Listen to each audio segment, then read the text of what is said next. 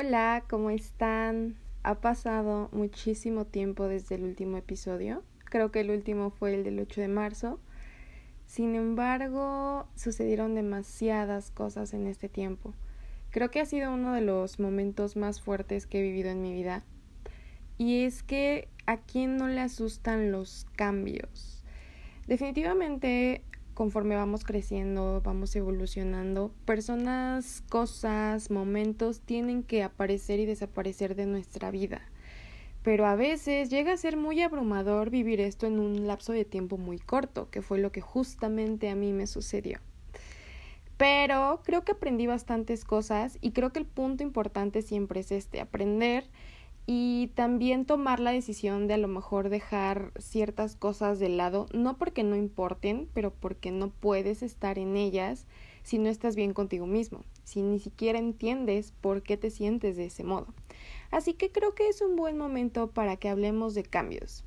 Estoy muy contenta de que estén aquí eh, escuchándome otra vez. No sé cuántas personas me estén escuchando, pero créanme que extrañaba mucho hacer esto, pero simplemente no, no había fluido esta parte em, platicadora y reflexiva de mí.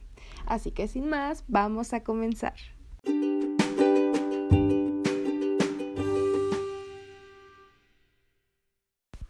Hay etapas en nuestra vida donde parece que todo se va al carajo, donde todo se derrumba, donde no sabes qué hacer porque simplemente esa situación que se te ha puesto enfrente ha hecho que te salgas de tu zona de confort. Y es que tenemos que ser conscientes de que todo el tiempo van a existir los cambios, tanto buenos como malos. Y tenemos que saber cómo afrontarlos, cómo manejarlos, porque no todo el tiempo todo lo tenemos bajo control. Y es que ese es un error muy grande para intentar solucionar los problemas o las cosas que llegan a nuestra vida pensar que tenemos que tener el control de absolutamente todo lo que va a pasar, lo que pasó, el por qué y demás. Y es que hay veces que hay preguntas que no tienen respuesta, por mucho que tú le busques, que intentes reflexionar, o no tiene respuesta, o ya sucedió y esa es la consecuencia. Entonces, sí tenemos que tener nuestra mente muy abierta y tener sobre todo muchísima inteligencia emocional y asertividad a la hora de tomar decisiones. Y creo que la base de todo esto es aceptar. Aceptar que las cosas ya cambiaron, que sí antes fueron muy bonitas, que tuviste mucha experiencia y mucho aprendizaje de esto, pero que ya cambió todo, que ya no estás con esa persona, que esta otra persona ya no está en este plano, que este trabajo ya terminó, que esta etapa de tu vida ya concluyó y una vez que tú aceptas el cambio y que agradeces, puedes mirarlo con diferente perspectiva, porque por mucho que sea algo que duela demasiado, créanme que hay cosas que toda la vida te van a doler. Así pasen 100 años, aunque no creo que viva 100 años, nuestra esperanza de vida se ha reducido. Entonces, dicho lo anterior, en el momento en el que tú sabes que hay dolores, que hay cosas que probablemente vas a cargar contigo, pues ya es más fácil que tú puedas emprender ese momento de salir de donde estás.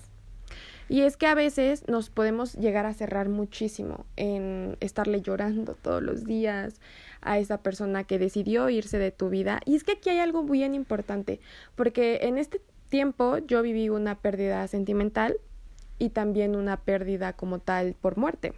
Entonces, cuando pasó la segunda, yo aún sufría por la primera, ¿no? Pero cuando esta persona, bueno, este ser, eh, para mí es una, fue una persona, fue mi perrito, cuando mi perrito murió, eh, la verdad es que yo en ese momento sentí un dolor tan grande, tan profundo, sentí algo tan grande que de verdad fue muy grande, que yo entendí que la persona que se había ido de mi vida había decidido irse, había decidido no quedarse en mi vida, pero que hay pérdidas que simplemente se dan porque así es la vida, porque lo único seguro que tenemos en la vida es la muerte. Entonces cuando yo entendí eso, eh, supe que no podía estar más tiempo pues triste por alguien que no pues que no le había importado yo, ¿no? Y que ya después también, o sea, tratando esta parte, entendí que esa persona pues tampoco tenía la culpa, simplemente estaba en su derecho de seguir con su vida y o sea, no tenía por qué quererme, la, la, gente no tiene por qué quererte, para eso te tienes que querer tú. La cuestión es saber que no porque una persona no te quiera, eso no te quita tu valor. Pero bueno, ya entendiendo estos dos puntos y contrastándolos, pues la verdad dije, ¿por qué sigo sufriendo por esto cuando neta hay dolores tan grandes? Y pues simplemente tengo que seguir porque ya se terminó, porque así es esto, ¿no? Entonces hay ciertos momentos de inflexión dentro de todo este proceso donde vamos entendiendo que hay cosas que merecen nuestra energía y hay otras cosas que no, hay cosas que puede sanar, como esta, como por ejemplo la ruptura que yo tuve, que yo ya la sané de una buena manera. Eh, pero por otra parte hay otros dolores que vas a cargar por siempre. Por ejemplo, yo siempre le voy a llorar a mi perro entonces, eh, no sé, ahí es cuando uno elige sufrir porque entonces no existe un victimario si no hay una víctima, ¿no? Es parte de asumir esta responsabilidad que también nos corresponde a nosotros. Y en ambos casos, entre tantos duelos que existen, estamos hablando de cambios, estamos hablando de que una parte de tu vida se terminó porque ya no vas a ver las cosas del mismo modo. Eh, si estabas acostumbrado a la presencia, a la permanencia de algo, de alguien, ya no está. Y en ese momento es cuando podemos empezar a enfrentar esto del vacío, ¿no? De es que no sé, me siento mal, pero tampoco sé cómo me siento, pero sé que no estoy bien porque no puedo seguir con lo que yo habitualmente hacía, ¿no? Entonces también entra este conflicto de que aparte de la pérdida que estás viviendo, o sea, no reconoces que tú estás así por lo que acabas de vivir y que es normal lo que estás sintiendo, ¿no? Al contrario, muchas veces también entra esta parte de decir, es que no estoy haciendo lo que yo siempre hago y entonces mi productividad ya no es buena y entonces me estoy descuidando y ahí es cuando tú mismo te puedes estar yendo de verdad al hoyo de una manera impresionante.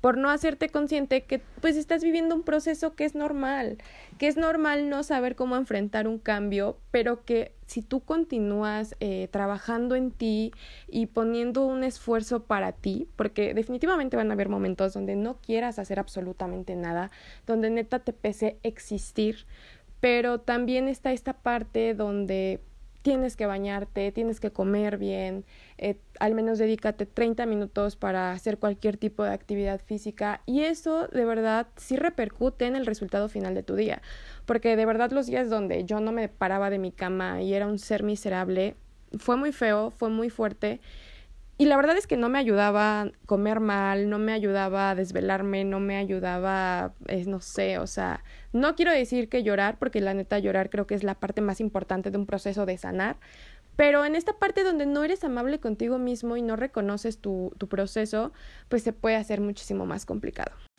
Por ende, una parte muy importante para enfrentar cualquier cambio es ser amable contigo mismo. Trátate bien. Trátate como tratarías a tu mejor amigo que te vino a decir que el novio le rompió el corazón. Trátate como tratarías a tu mamá que te está diciendo, es que hija, no, siento que no puedo, ¿no? O sea, recuérdate que puedes, que estás aquí y que estás enfrentando algo muy difícil. O sea, no cualquier persona afronta un duelo. Créanme que darse el espacio para sanar, para llorar horas, para sentirte miserable y y aún así eh, querer estar mejor no lo hace cualquiera.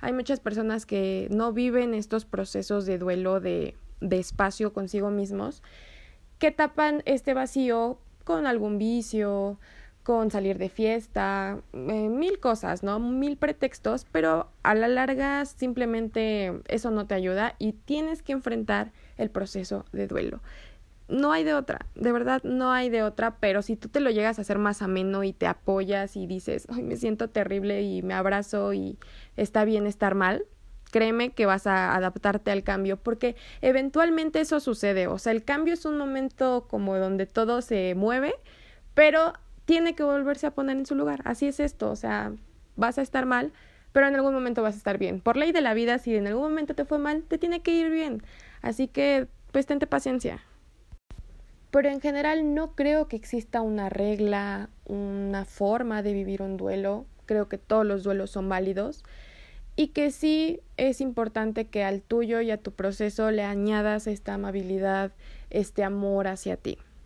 Pero, ¿qué pasa cuando los cambios son buenos? cuando todo eso que querías, que haces, por lo que has estado trabajando, que has estado deseando, manifestando, llega. Pero de pronto ya no te sientes merecedor, ya sientes que fue cuestión de suerte, que a lo mejor esa persona es como tú la habías pedido, pero que algo ha de tener. ¿Qué pasa cuando tú te empiezas a autosabotear? Ya tenemos un episodio que fue el primero de matices, el del autosabotaje, pero es que sucede muchísimo cuando nos enfrentamos a un cambio bueno. Puede que a veces nos dé miedo el éxito. De verdad, no es por ese meme de sin miedo al éxito, papi. pero realmente nos da miedo eh, pasar al siguiente nivel. Cuando tú pasas al siguiente nivel, créanme que hay unos escasos eh, espacios entre estos dos niveles. Creo que todo reside en ese esfuerzo que haces de más, ese esfuerzo que no hacen todos, esa hora que, que nadie más se queda, ese producto que se vende de más, esa cosa que haces de más, es lo que marca la diferencia. Pero a veces puede llegarnos a asustar esta parte de evolucionar para bien.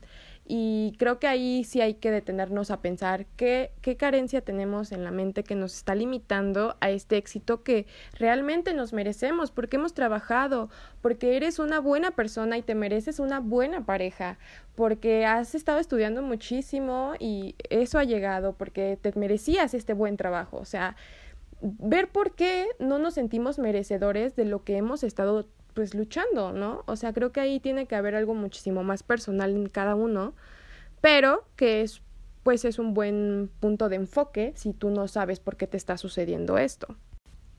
Así que en conclusión, reconozcan lo fuertes que son, lo valientes que son al estar enfrentando todas estas situaciones y también reconozcan que merecen todo eso bueno que siempre han querido.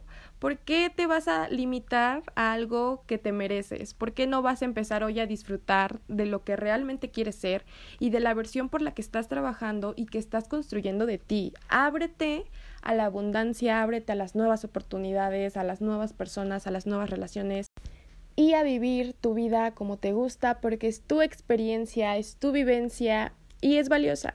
Así que también dejemos de pensar que el dolor es malo. Y hablo de los dolores que son naturales en la vida, los de los procesos, los de las pérdidas, los duelos y demás, no cualquier otro que te llegue a causar un tercero. Ese sí no lo toleres nunca en tu vida. Pero de ahí en fuera podemos aprender muchísimo de estas experiencias que son difíciles, pero que nos van a ayudar a aprender y a evolucionar. Y pues nada, hasta aquí dejaré el episodio de hoy, porque la verdad es que todo fue muy improvisado, amigos y amigas. Pero me eché una buena plática. Em, espero verlos el siguiente martes, ya con un tema más en forma. Pero pues nada, los quiero mucho. Bye.